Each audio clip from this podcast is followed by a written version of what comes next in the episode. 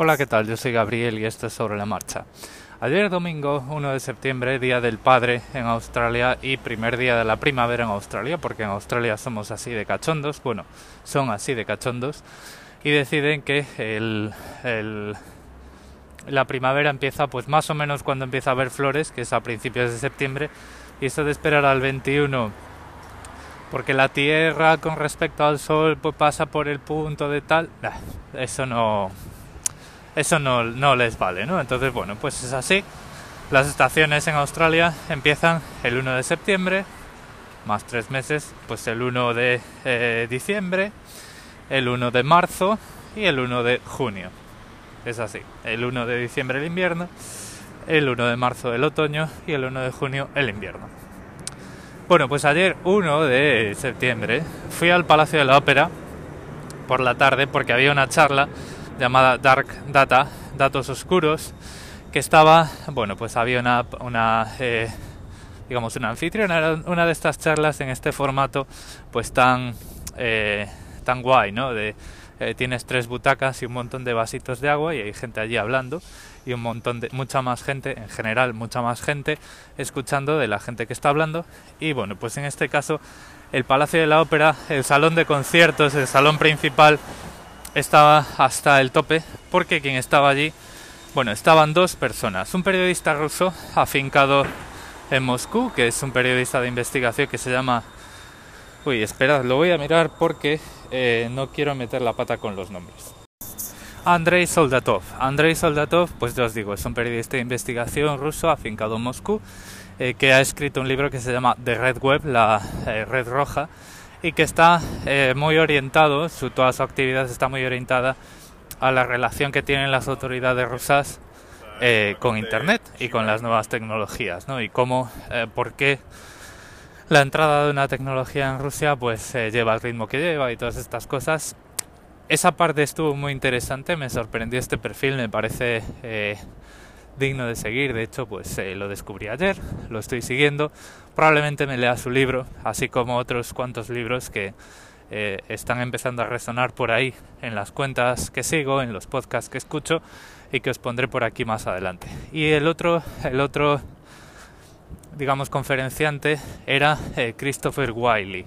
Christopher Wiley es es la persona que destapó el escándalo de Cambridge Analytica. Era el director de eh, investigación y desarrollo de Cambridge Analytica y llegó un momento que dijo, esto no es para lo que yo aquí he venido, para lo que yo había venido aquí y pues destapó el escándalo. Eh, si habéis visto el, em, el documental en Netflix de El Gran, el Gran Hack, es pues este chaval de gafas y de pelo rosa, ¿vale? Si no lo habéis visto, pues os recomiendo que lo veáis. Eh, bueno, pues esa charla, por el título, ya os podéis imaginar de lo que iba. Iba de todo este, eh, toda la economía de los datos y eh, nuevas situaciones que se están dando en la sociedad que no están muy controladas y que tienen efectos, pues ya tienen los efectos que, que podemos ver ahora y que van a tener efectos, pues que tampoco podemos predecir del todo porque estos son eh, campos nuevos. Bueno, desde la perspectiva de Christopher Wiley, Wiley em, hubo tres cosas que me interesaron mucho y que os voy a contar aquí, ¿vale? Para que, bueno, que si, si se resultan interesantes, eh, bueno, pues eh, deis el pasito, lo sigáis, investiguéis un poquito por ahí, tratéis de ver en internet alguna de sus charlas. Yo tampoco he tenido mucho tiempo de ver dónde están sus charlas, porque bueno, ya os podéis imaginar que este hombre está eh, baneado en la lista negra del 75% de las empresas tecnológicas de Internet, ¿no? Desde que destapó esto de Cambridge Analytica y desde que, que bueno, que él no se corta un pelo y asigna eh, la coautoría de los delitos directamente a Facebook y, vamos, bastante activista en ese sentido. Tres perspectivas sobre este tema que me han interesado mucho. La primera es que eh, nosotros, vamos a ver, esto es como intentar la arquitectura de intercambio de datos en Internet es como el cambio climático, es un fenómeno global y nosotros estamos dentro. Nosotros podemos hacer un montón de cosas para sentirnos mejor, como dejar de usar Facebook, dejar de usar Google. Ah, en este sentido, inciso, ya sabéis que yo no dejo de usar Google para sentirme mejor. Esto es un experimento que yo estoy haciendo porque alguien me dijo que no había no había leches de hacerlo, que no iba a ser capaz y que dejar de usar Google era imposible, ¿no? Entonces, pues eh, yo he agarrado, le he dicho, sujétame el café y ahora hasta un lado y déjame el teclado, ya vas a ver, ¿no? Pero vamos a ver, yo eh, estoy muy contento con Google y con sus términos y condiciones, ¿vale? En este sentido, lo que decía es que como fenómeno global eh, de cambio climático, las acciones que nosotros hagamos a pequeña escala no van a cambiar demasiado las cosas y que lo que tiene que haber es un código de responsabilidad civil de la gente que trabaja en el sector. De la misma forma que cuando tú te subes a un avión, eh, esperas que el avión vuele y no se estrelle, ¿no? En ese sentido, pues la industria aeronáutica pone la seguridad del consumidor eh, en primer lugar, pues tú deberías esperar que cuando utilices Internet y las aplicaciones y servicios conectados, pues no te vayan a pasar cosas raras, ¿no? Eh, la metáfora iba mucho más allá y me pareció eh, genial. Y es que dice, vamos a ver, tú cuando coges un avión no piensas cómo te tienes que proteger de aviones que se estrellan, ¿vale? Tú cuando entras en un edificio y estás dentro del edificio, no te tienes que proteger de edificios que se incendian. Dices, ¿cómo la sociedad, los individuos, nos podemos proteger de los edificios que se incendian? No, porque esas industrias tienen pues unos estándares, una regulación y eso es lo que falta en las empresas eh, tecnológicas de Internet. aunque suena así un poco empresas tecnológicas de Internet a la burbuja de las .com de los 2000, pero es, es lo que hay, ¿no? Es decir, eh, hay una regulación, hay una serie de parámetros de seguridad para el usuario que falta en esas empresas que dicen eh, hay que cambiar cosas, hay que romper cosas, hay que entrar en estos sectores y hay que disruptir, eh, hay, que, hay que romperlos, ¿no? Pero claro, cuando rompes cosas, pues a lo mejor las tienes que arreglar porque las cosas se rompen. Entonces ese era eh, una de las reflexiones que me, digamos que resonó bastante. Resumiendo un poquito es que esto hay que regularlo, ¿vale? Igual que la regulación aparece en los aviones porque las compañías de seguros están ahí para cobrarle dinero a las aeronáuticas cuando un avión se estrella, pues debería haber algo parecido y debería haber un contralobby que haga que les cueste dinero por cada caso de eh, violación de la privacidad o cada caso de abuso de datos o cosas así. De hecho, bueno, pues él iba por este camino diciendo que eh, muchas veces no solo son las regulaciones, porque las multas son, eh, son un infinitesimal de la facturación al año, pero que cuando tú ya tienes una potencial pérdida, un potencial coste por usuario, eh, cada vez que te haces, te columpias con sus datos, pues entonces la cosa cambia porque el riesgo es muchísimo mayor, ¿no? Si cada usuario de Facebook vale, pues no sé, 10 dólares y te dicen que cuando abuses de, su, de sus datos, pues vas a tener que pagar 100, entonces ya estás viendo que el sector de seguros y las aseguradoras te pueden hundir. Eh, entonces, bueno, pues eso, eso era muy interesante. Lo segundo que contó, bueno, esto fue lo tercero, lo que pasa que lo primero me olvidé y voy a ver si luego pauso y hago memoria, porque, bueno, he dormido bastante poco esta noche y cuando duermes poco, pues la memoria eh, todavía está con el café. Una de las últimas cosas que comentó es que eh, uno de los grandes peligros de esto es que los datos, y bueno, esto todo lo hemos visto, ¿vale? Esto no es, esto no es nada nuevo, pero sí que es una buena racionalización a posteriori de los hechos. Eh, el problema es que, vamos a ver, nosotros como sociedad eh, crecemos y avanzamos como individuo y como individuo porque olvidamos, ¿no? O sea, solemos anotar lo que... Em, supone un valor para nosotros, supone una lección aprendida, ¿no? Entonces, pues cuando olvidamos eh, los hechos y vemos, hacemos retrospectiva con lo que tenemos apuntado, probablemente nos quedemos con lo mejor, lo que más eh, nos ha llamado la atención o lo que más nos ha transformado como individuos. Entonces, pues a base de olvidar selectivamente y apuntar lo que nos ha servido para mejorar, pues vamos mejorando. Ahora mismo el ecosistema de redes sociales eh, no permite olvidar nada, ¿vale? Y esto lo hemos eh, visto todos porque, bueno, no es la primera vez que perseguimos a alguien, a un diputado, a un periodista, a un eh, lo que sea,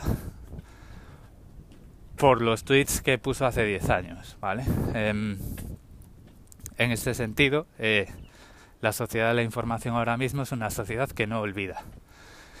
Esto, por un lado, a ver, todos lo hemos usado, ¿vale? Cuando... Em, y además somos muy falaces a la hora de usarlo. Cuando estamos eh, destruyendo a alguien por un tuit racista o un tuit homófobo de hace 10 años, si esa persona ya nos cae mal de entrada, vamos a utilizar eso como eh, el arma definitiva para que esa persona pues salga del mundo, ¿no? Salga de, eliminar a esa persona de donde quiera que sea su ámbito de actuación si nos cae bien es cuando vamos a decir, pero la gente evoluciona, hay que dejar a la gente cambiar, la gente cambia, ¿no? Y probablemente tengamos razón en esto último, probablemente porque todos hemos sido gilipollas en el pasado, a lo mejor lo seguimos siendo, yo estoy convencido de que todos eh, tenemos nuestro gilipollas interior, eh, la vida es una continua batalla con él y eh, pues lo vamos tapando, digamos, al final con balance neto de hechos, ¿no? Pero seguro que si todos rebobinamos 10 años en nuestra vida, eh, o 20, o 5, o 10, o 15, o 2, eh, encontramos cosas de las que no nos sentimos orgullosos.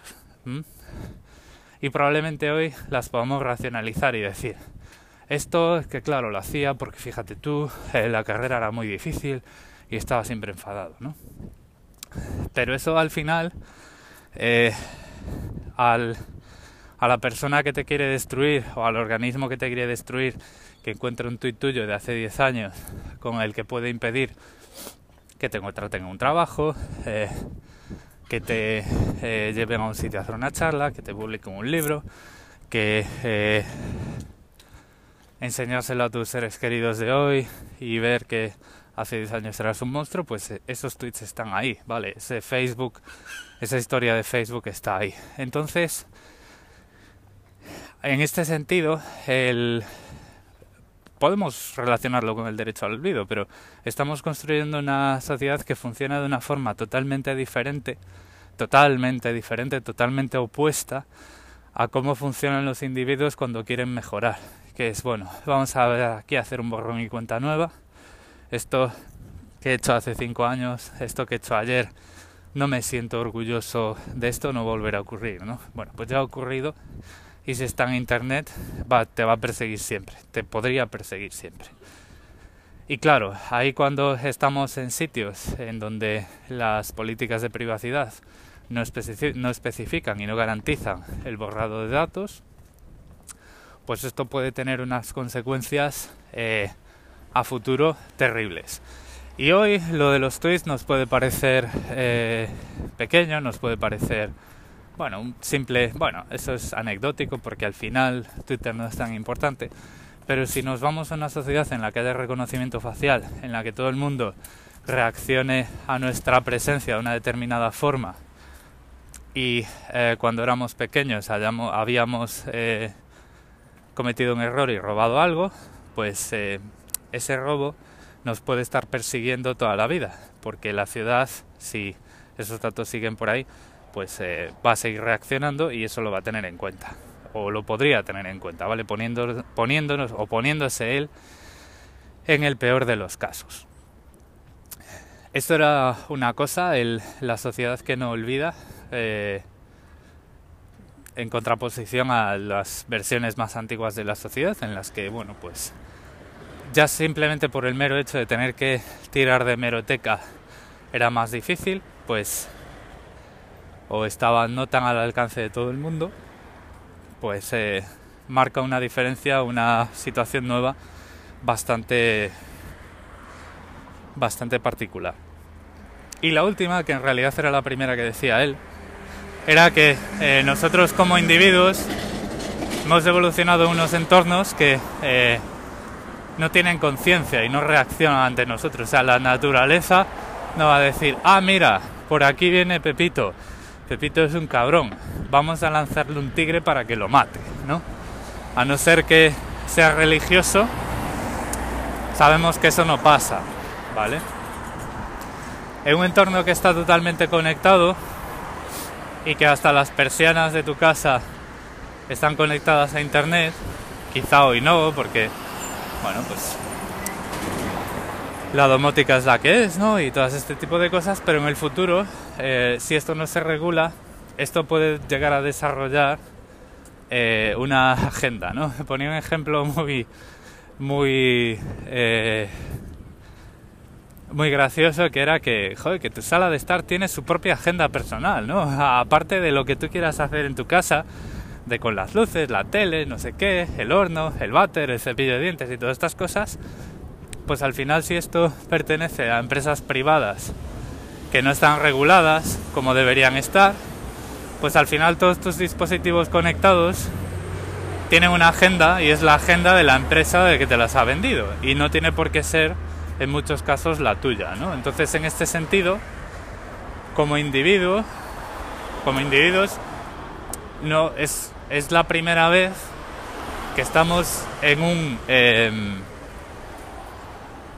en un ecosistema que eh, tiene su propia inteligencia o su propia agenda y que en un determinado momento, como ya lo está haciendo en cuestión de recolección de datos personales y en cosas como Cambridge Analytica, pues esa agenda puede ser muy distinta a la que nosotros tenemos.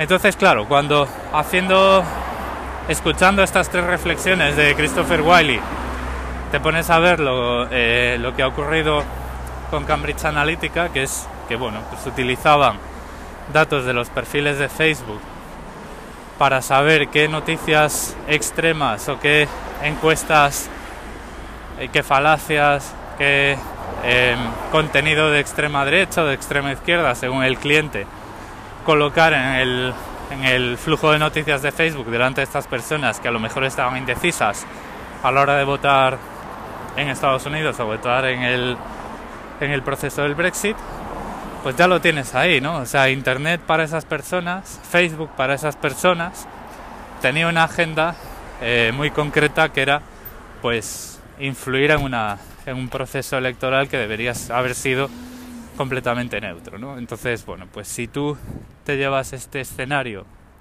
de Cambridge Analytica a cosas como el reconocimiento facial en calles y aeropuertos, reconocimiento de textos de matrículas,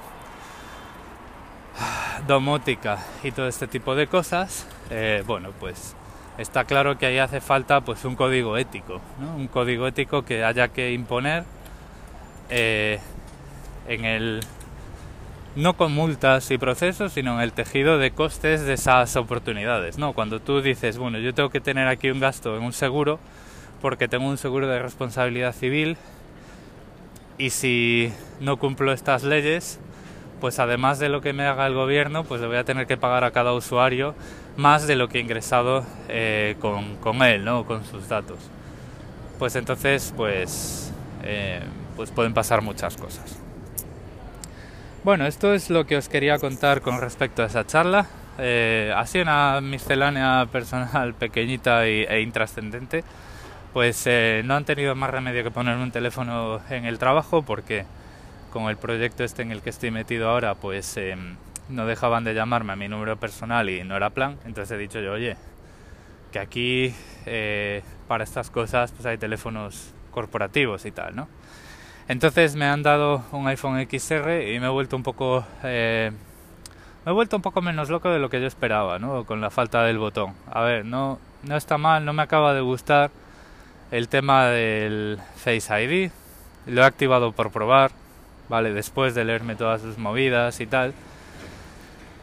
Eh, funciona mejor de lo que me esperaba. De hecho, en mi caso, eh, debe ser por, no sé si la temperatura de mis manos o la mm, grasa corporal que puedo tener en ellas o lo que sea, pero de momento el Face ID ha fallado menos que el Touch ID, así pues en las primeras horas de uso.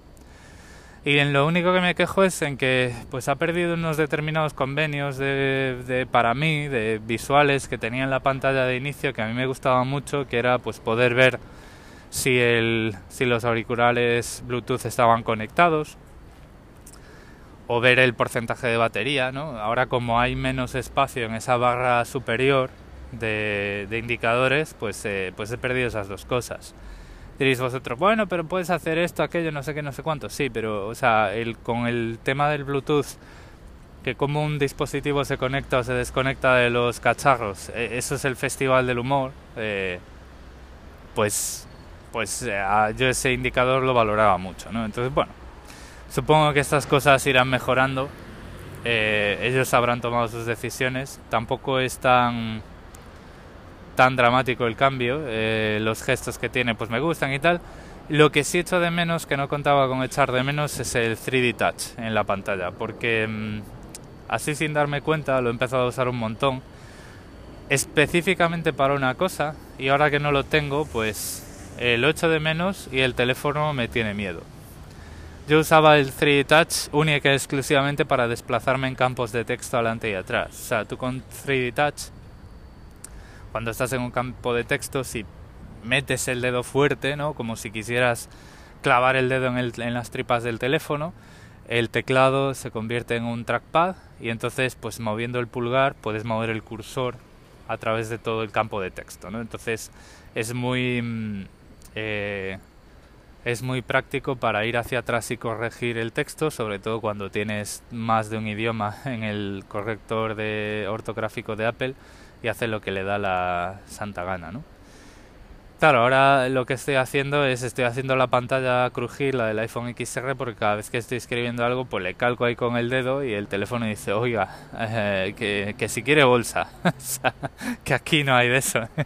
Entonces, bueno, pues supongo que me acostumbraré a, a no usarlo, pero bueno, eh, a todo este respecto, pues si alguno de vosotros está más pendiente de la estrategia de Apple que yo. Me gustaría saber si esto de 3D Touch eh, va a desaparecer o qué, ¿no? O qué planes tienen, porque me da la impresión de que el iPhone 10S y el 10L, el grande y el pequeño, lo siguen teniendo y es el XR el único que no lo tiene, de la misma forma que el iPhone SE pues no lo tenía o no lo tiene si todavía lo siguen vendiendo. Pero bueno, esto ya como, como anécdota, como chiste personal. Lo voy a dejar aquí, espero que os haya resultado, pues bueno, al menos curioso, a lo mejor os ha resultado demasiado sesudo y no os interesa en absoluto, pero bueno, a mí me ha enriquecido un poquito más con más puntos de vista en los que, en los que tener, los que, que más puntos de vista que tener en cuenta a la hora de valorar todo esto. Una cosa que él sí ha dejado muy clara es que estar mirando con el móvil y estar en las redes sociales no tiene nada de malo y aquí vuelvo por, eh, para, para que quede claro, ¿no? O sea, esto es a lo que se refería él con que esto es como el cambio climático, que no lo vas a resolver tú solo reciclando en casa. Por el hecho de que tú borres Facebook, eh, Instagram y demás, y dejes de usar Google, las cosas no van a cambiar demasiado, ¿vale? Puede que tú te sientas mejor contigo mismo, pero esto es lo que tienes que cambiar a nivel global y tiene que cambiar a nivel global porque es una industria nueva que afecta no solo a ti sino a todo el mundo, ¿no? Exactamente que las industrias pues tienen que cambiar su relación con la energía, los residuos y tal, que si tú lo cambias en casa pues muy bien, bien por ti, pero que eh, la solución, digamos, eh, las eh, quien realmente lo puede cambiar no somos ni tú ni yo. Y de hecho, pues él decía que antes de que lo banearan de Facebook, pues estaba todo el día metido en Facebook y en Instagram, ¿vale? Y que no tiene nada de malo. Y bueno, pero que lo que, lo que tenemos que tener en cuenta, pues es lo que hay detrás. Y ahí pues eh, ya lo relaciono yo, no llego tan allá, pero ya lo relaciono yo pues con ser conscientes de la huella y del impacto que tiene lo, lo, que hacemos en Internet y dónde se queda y para qué y todo este tipo de cosas y las políticas de privacidad y tal y luego pues tomar una decisión informada del, del perfil de privacidad que queremos tener, ¿no? Que, bueno, pues no a todo el mundo le vale lo mismo y obviamente pues la gente que tiene un canal de YouTube no va a dejar de usar Google, el que se gana la vida con Instagram haciéndole fotos a las ensaladas, pues no va a dejar de usar Google, eh, Instagram y Facebook y todo este tipo de cosas, pero que bueno, que, que, no viene, no está de más tener a mano pues todo este tipo de, de contextos. Y ahora sí que lo dejo aquí. Tenéis en las notas del episodio los perfiles de Twitter de estos dos eh, de estas dos personas, de Andrei Soldatov y de Christopher Wiley. Y espero que os haya resultado interesante. Saludo.